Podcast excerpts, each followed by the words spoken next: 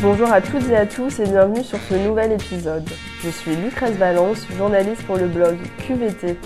On se retrouve aujourd'hui pour un épisode qui fait écho à la révélation inquiétante du baromètre sexisme par le Haut Conseil à l'égalité entre les femmes et les hommes.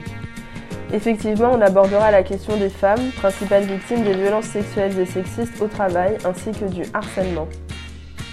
Je vous souhaite une bonne écoute.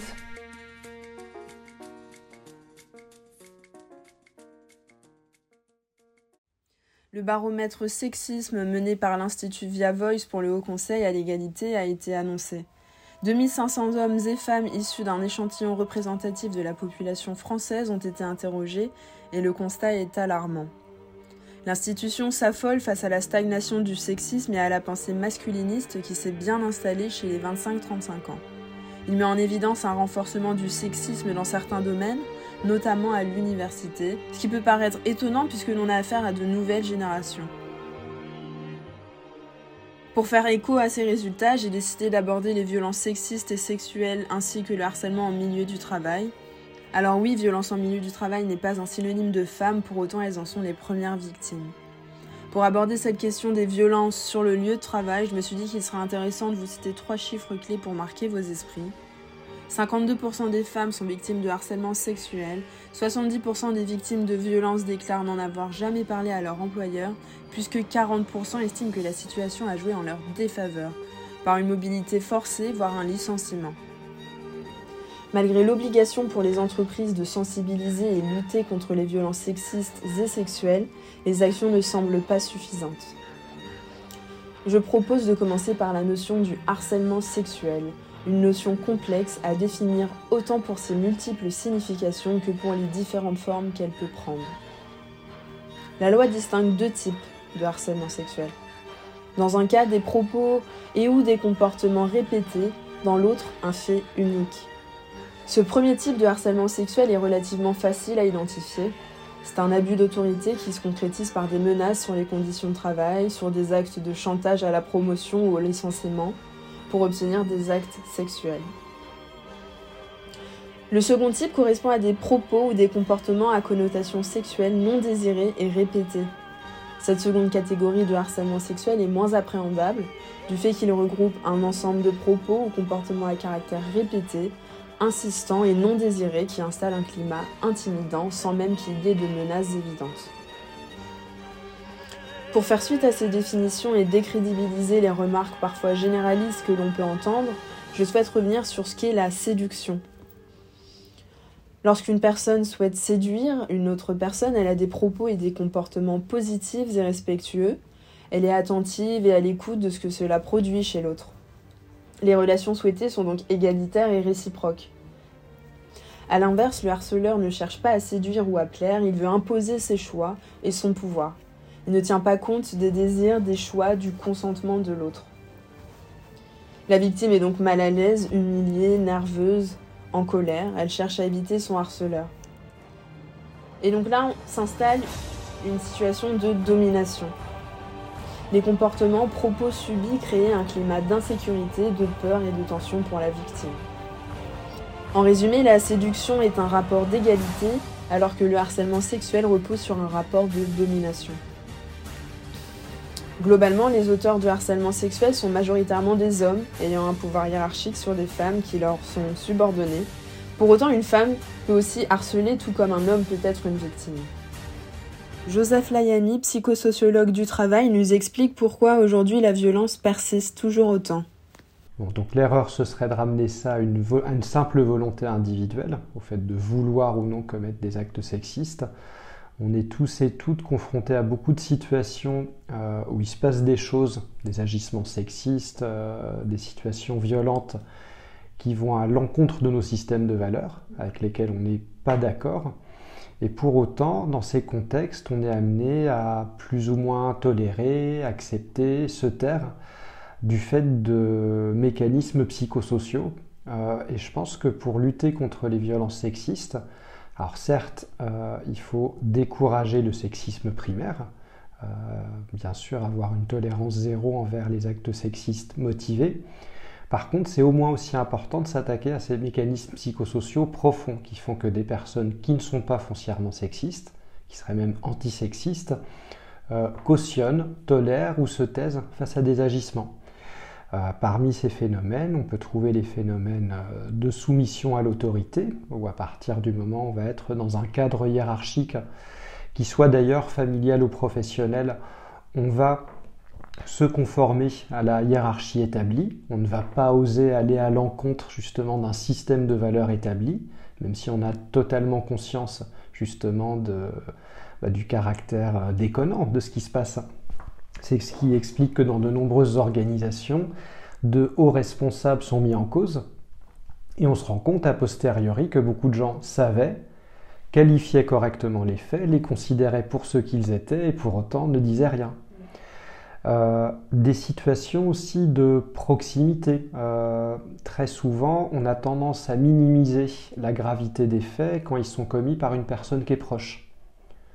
Parce qu'on connaît cette personne, parce qu'on a des rapports affectifs avec elle, euh, parce qu'on décode son système de valeurs et qu'on se sent en proximité affective. C'est très humain, c'est naturel.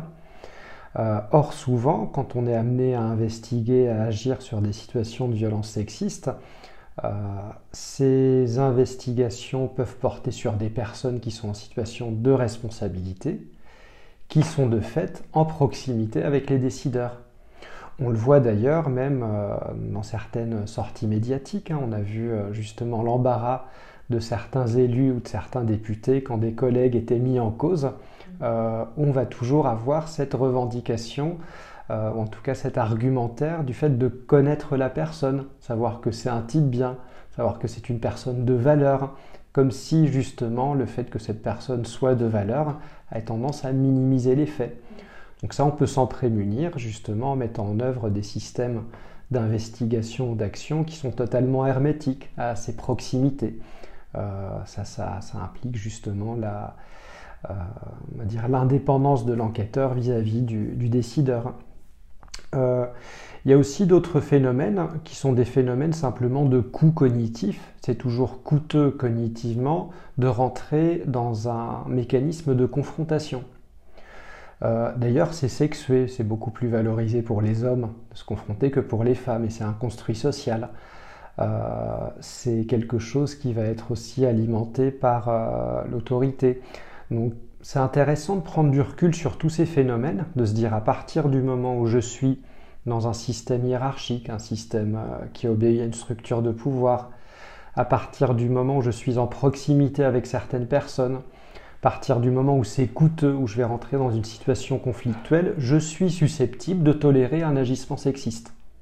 Et on est tous susceptibles de le faire. Et le fait de l'accepter, de ne pas le percevoir comme quelque chose de mal, c'est humain, c'est ce qui va nous permettre de le décoder, de le dépasser. Donc à mon sens, la compréhension et la prise de recul bienveillante collective sur ces mécanismes psychosociaux, elle est extrêmement importante. Au-delà des rapports femmes-hommes, le harcèlement sexuel désigne principalement un rapport de pouvoir et de domination. Venons-en maintenant au profil des victimes. Selon l'Organisation internationale du travail, parmi les catégories de personnes qui sont les plus susceptibles d'être touchées par des violences, on peut évoquer les jeunes, les travailleurs migrants ainsi que les personnes salariées, hommes et femmes. Les jeunes femmes sont deux fois plus susceptibles que les jeunes hommes d'être exposées aux violences sexuelles et au harcèlement sexuel. Et les femmes migrantes subissent une double peine en tant que femmes et en tant qu'étrangères. Elles sont donc deux fois plus susceptibles que les autres femmes de faire état de violences sexuelles et de harcèlement sexuel. Pour aller un peu plus loin dans l'analyse du profil des victimes, j'ai décidé de nous déporter légèrement sur l'enquête Virage, sur les violences de genre en France, que je vous conseille pour sa pertinence et ses travaux de recherche complets.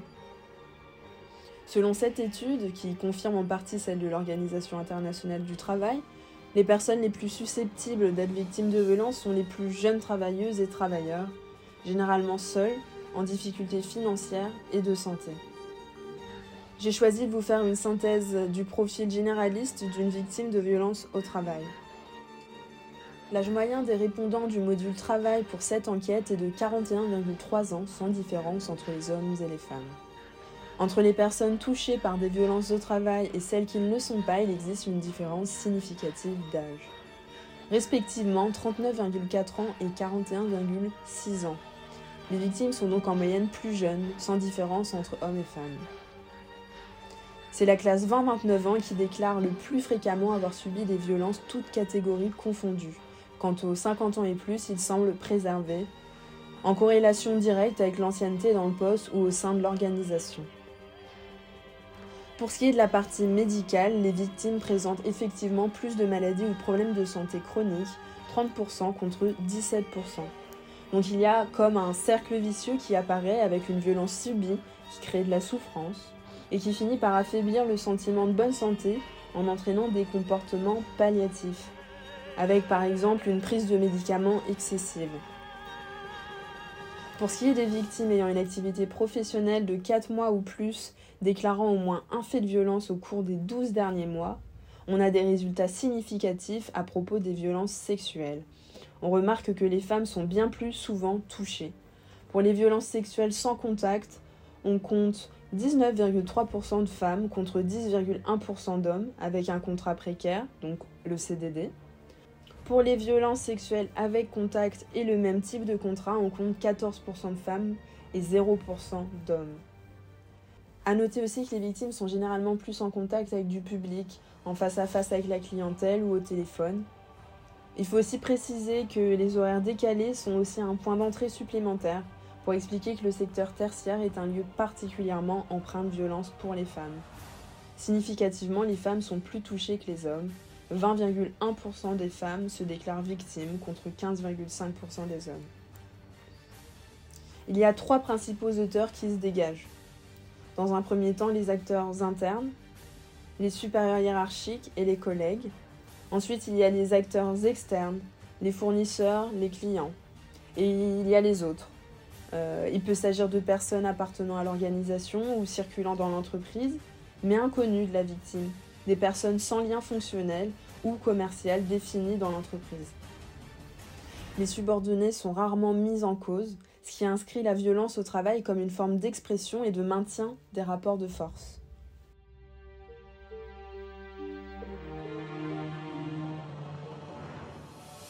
Rappelez-vous, le 5 octobre 2017, dans le New York Times, des femmes accusées Harvey Weinstein de harcèlement et d'agression sexuelle. À la même époque, l'actrice de la série Charmed, Alyssa Milano, utilise le hashtag MeToo sur Twitter pour appeler les femmes victimes de violences sexistes et sexuelles à témoigner. Sa notoriété et l'écho qui retentit sur les réseaux sociaux font passer l'expression créée par l'activiste Tarana Burke dans le langage courant. Cinéma, théâtre, médias, sport, politique, il continue sa route qui n'est pas terminée. Mais hashtag MeToo s'inscrit dans une histoire et une continuité et ne sort pas de nulle part. Émilie Vera, doctorante, intervenante et clinicienne du travail, nous explique quel a été l'effet de libération de la parole avec l'affaire Weinstein sur le monde du travail.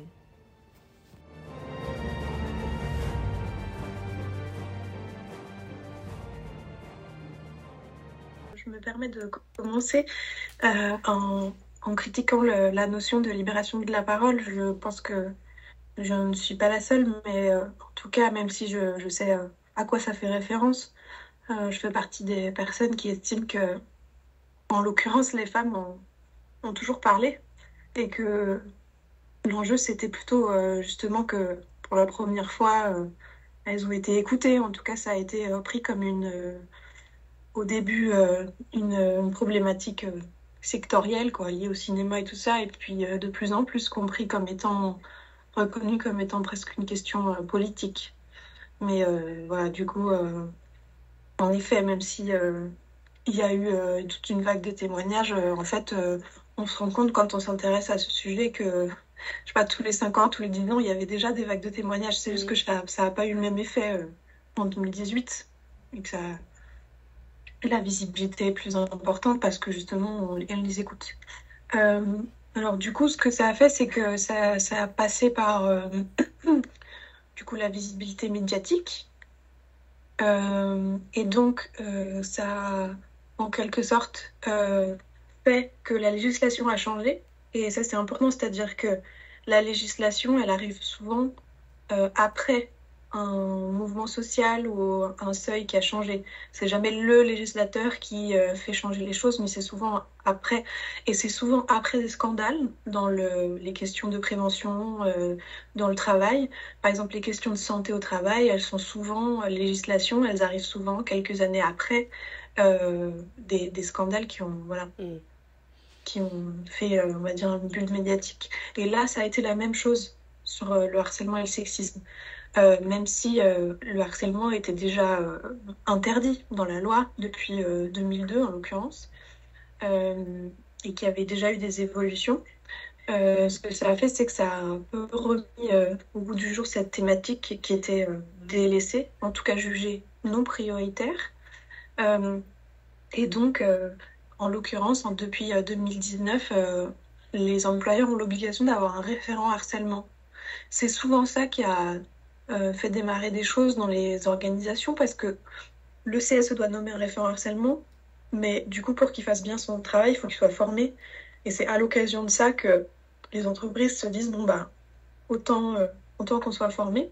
Par ailleurs, euh, il y a une, une chose importante, c'est l'obligation pour l'employeur de réagir face à une alerte de harcèlement.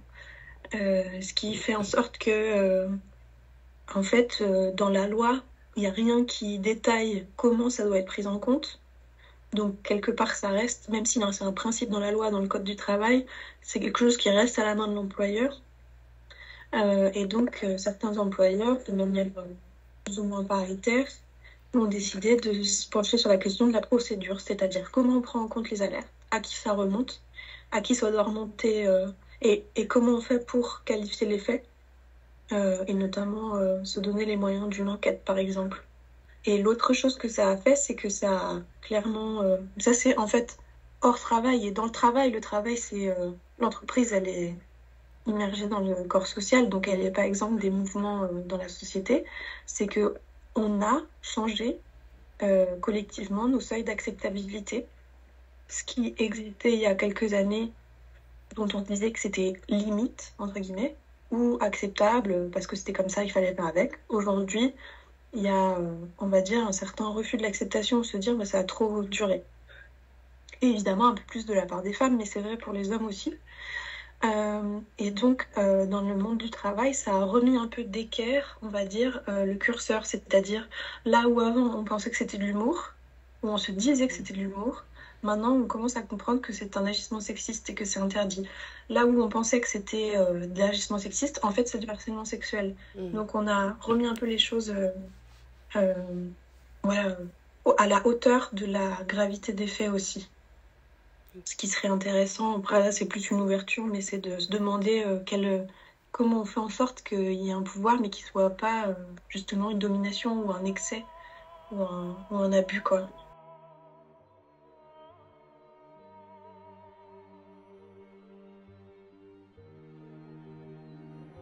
Mais concrètement, quels sont les moyens à mettre à disposition des employeurs et des employés contre cette violence persistante?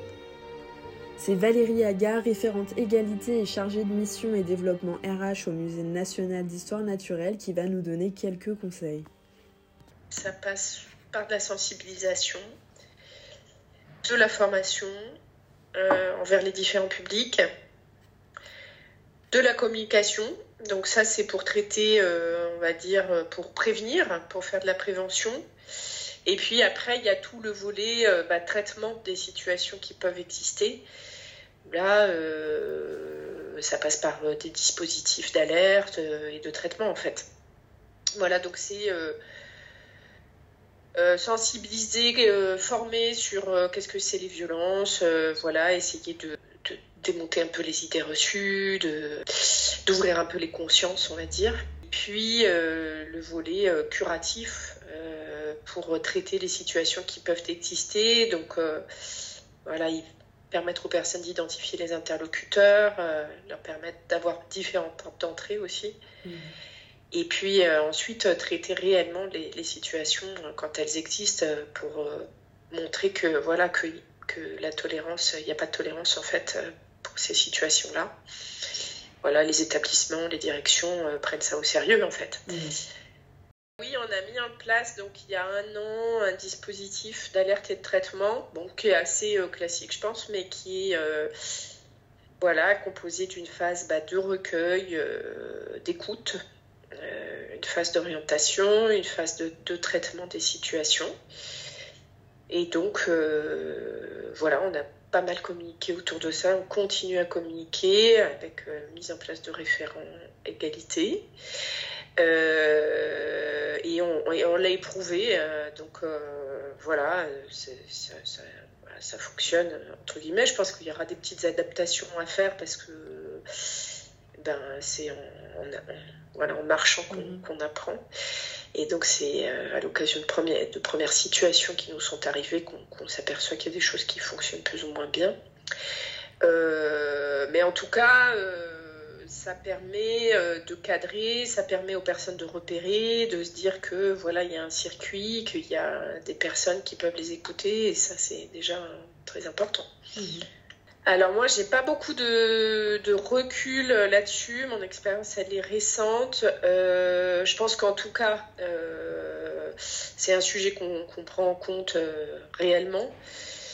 Euh, voilà, la loi oblige et ça c'est pas mal. Je pense que s'il n'y avait pas la loi, peut-être euh, on n'en serait pas là. Donc euh, voilà, il y a la loi, puis la, la société. Je pense qu'il y a, voilà, il y a l'émergence de la parole.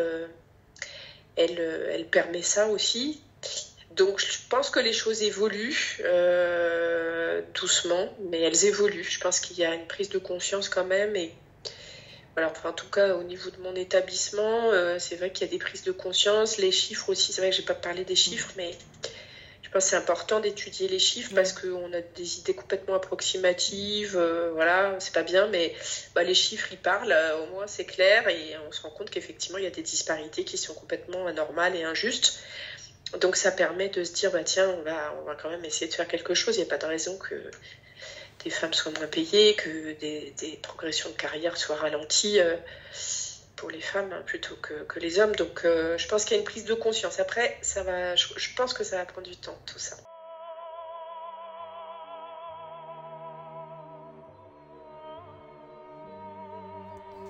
Comme le dit Valérie Aga, pour débuter un programme de prévention, la clé de son bon fonctionnement, c'est l'engagement de la direction. Une garantie écrite qui présente plusieurs aspects essentiels. La collecte régulière de données sur la violence et le harcèlement au travail, au niveau national, régional et mondial pour documenter les législations, les mécanismes et les mesures politiques.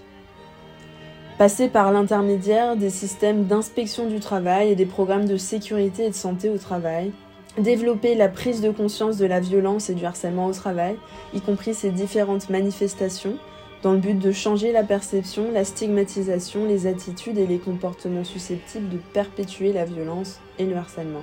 Et enfin, augmenter les capacités des institutions à tous les niveaux afin d'aboutir à une prévention, à une résolution et un soutien efficace pour augmenter la confiance des personnes envers la justice et veiller à ce que les victimes bénéficient d'un soutien. De votre côté, si vous êtes témoin de violence ou de harcèlement, vous pouvez bien évidemment agir. Vous devez de qualifier les faits sans les banaliser, sans les minimiser et sans chercher à recontextualiser les faits. Puisque recontextualiser, c'est synonyme de décrédibilisation des faits. Au-delà de cette action, c'est à vous de poursuivre le dialogue, d'être à l'écoute, de sensibiliser aux conséquences psychiques et physiques que la violence peut avoir sur les victimes.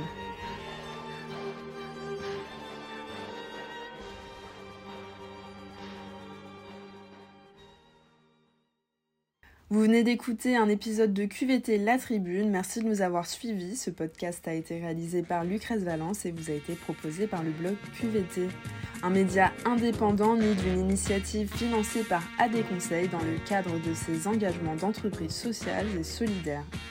Tous les épisodes sont à écouter et réécouter sur le blog QVT ainsi que toutes les plateformes de streaming. J'espère que ce podcast vous a plu et je vous dis à bientôt pour un nouvel épisode.